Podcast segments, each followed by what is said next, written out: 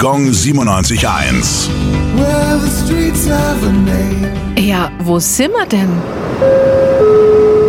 Ohrwaschelweg, Nürnberg. Der Ohrwaschel ist ein kleiner Burgsandsteinberg zwischen Kalchreuth und Erlangen.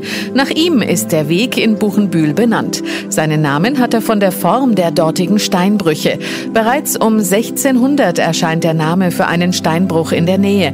Beim Bau eines Waldhauses wurde dann 1839 hier ein Fels entdeckt, der gutes Baumaterial enthielt. Daraufhin wurde ein Steinbruch errichtet, der bis 1912 betrieben wurde und Baumaterial für Nürnberg und Erlangen lieferte. Dort bestand außerdem ein Wirtschaftsbetrieb, der sich im Laufe der Jahre zu einem beliebten Ausflugsziel entwickelte.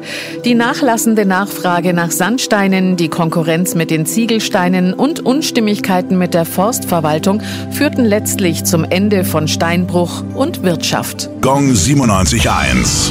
Well, the streets have a name.